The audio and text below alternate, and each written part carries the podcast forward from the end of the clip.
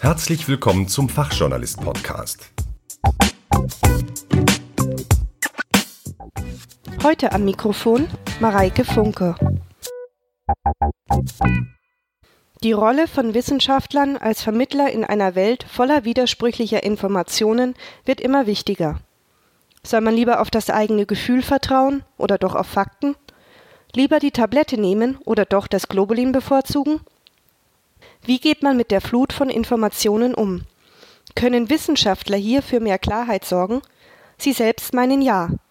Aus einer Studie des Deutschen Fachjournalistenverbandes geht hervor, dass 71 Prozent der befragten Wissenschaftler denken, sie können für mehr Neutralität in den Medien sorgen. Dennoch publizieren vergleichsweise wenige Wissenschaftler in den öffentlichen Medien. Ein Grund ist, dass 61 Prozent bemängeln, dass Forschungsergebnisse verzerrt oder falsch interpretiert werden. Ich sprach mit Frau Professor Annette Les-Möllmann über die Kommunikation zwischen öffentlichen Medien und der Wissenschaft. Frau Les-Möllmann ist Leiterin der Abteilung Wissenschaftskommunikation des Karlsruher Instituts für Technologie. Warum Wissenschaftler wenig in den Medien publizieren, erklärt Frau Les-Möllmann folgendermaßen. Da gibt es einfach eine große Hürde im, in der Kompetenz. Das liegt einerseits daran, dass sie keine Journalisten sind. Das heißt, dass ihnen die Kompetenz fehlt, das zu tun und auch die Kontakte und die Kenntnisse, wie man sowas macht. Journalismus ist ja ein, ein komplexes Organisationsgebilde. Man muss die Formate bedienen können, man muss einen Kommentar von einem Bericht unterscheiden können und man muss diese ganzen Dinge können, die Journalisten abverlangt werden und die nicht einfach sind, auch wenn es einfach aussieht. Ein weiterer Grund ist, es kommt darauf an, zu welchem Fachkreis der Wissenschaftler gehört. Sozial- und Geisteswissenschaftler sind in den öffentlichen Medien präsenter als die Natur- und Technikwissenschaften. Die unterschiedlichen Fachgebiete haben unterschiedliche Publikationsweisen. Wenn Sie beispielsweise bei Surkamp veröffentlichen, richtet sich das an einen größeren Leserkreis als ein reines Fachbuch in den Natur- und Technikwissenschaften, so Annette Les-Möllmann. Über das Feuilleton oder durch verschiedene Formate in den Medien erreichen die Forschungsergebnisse eine größere Öffentlichkeit. Dafür gibt es in den Sozial- und Geisteswissenschaften nicht so diesen klassischen Wissenschaftsjournalismus, hat aber was mit Publikationstraditionen zu tun. Und wenn man das ändern will, dann kann ich nur sagen, ja, gute Kontakte zu, zu, Journalisten pflegen, sich häufig mit ihnen unterhalten, rausfinden, welche Themen interessant sind und Vorschläge machen und da auch offen sein und auf sie zugehen. Das hilft im Allgemeinen. Viele Wissenschaftler fühlen sich, laut der Studie, von den Medien falsch interpretiert. Oder sie sehen, dass ihre Ergebnisse verzerrt dargestellt werden. Liegt es an schlechter Kommunikation zwischen Wissenschaftlern und Journalisten? Sollte die Kommunikation verbessert werden? Nicht unbedingt, so Frau Les-Möllmann. Nur weil die befragten Wissenschaftler das so interpretieren, heißt das nicht, dass es auch so ist. Denn was genau heißt verzerrte Darstellung?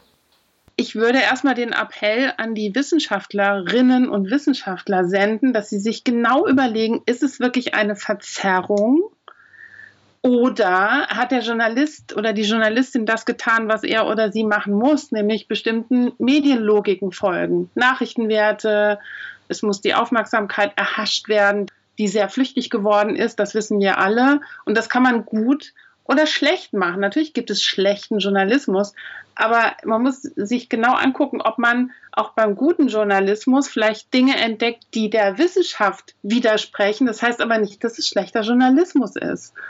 Und jetzt wäre meine Rückfrage, liebe Wissenschaftlerinnen und Wissenschaftler, die ja an dieser Studie teilgenommen habt, sagt mir doch mal ganz genau, wo hat es denn gehakt?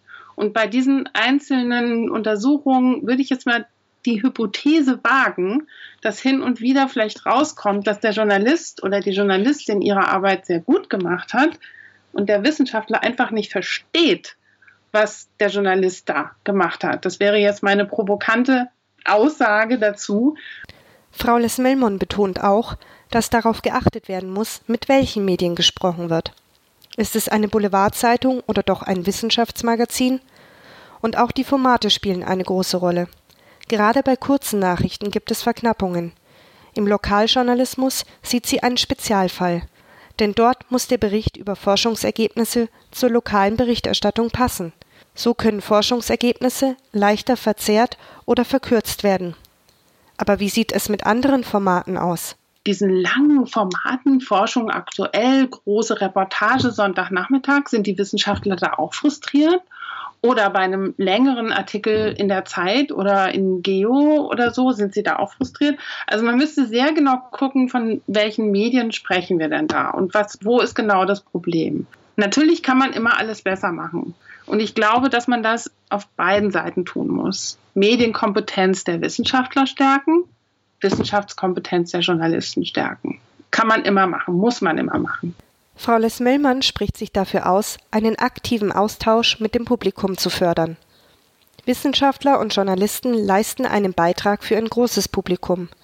Laut der Studie des DFJV halten es 81 Prozent der befragten Wissenschaftler für wichtig, in einer komplexen Welt wie der unseren Vermittler zu sein. Sie informieren, klären auf, stellen Zusammenhänge her und erklären Hintergründe. Themen, die relevant für die Gesellschaft sind, müssen auch von der Forschung stärker öffentlich diskutiert werden.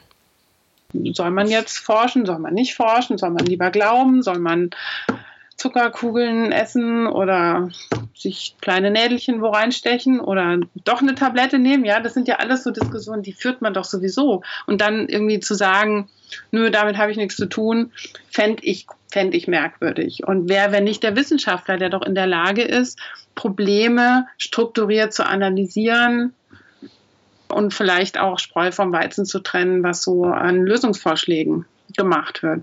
Aber man muss halt immer den Leser im Kopf haben, was, was hat er eigentlich davon. Vielen Dank für Ihr Interesse. Sie hörten einen Beitrag, in dem Frau Professor Les Müllmann über das Verhältnis zwischen Medien und Wissenschaft sprach. Trotz eines hohen Interesses publizieren Wissenschaftler wenig in den populären Medien. Frau Les Müllmann spricht sich dafür aus, die Medienkompetenz auf Seiten der Wissenschaftler zu stärken. Gleichermaßen hält sie es auch für wichtig, die Wissenschaftskompetenz der Journalisten zu verbessern. Davon würden beide Seiten profitieren und der Leser.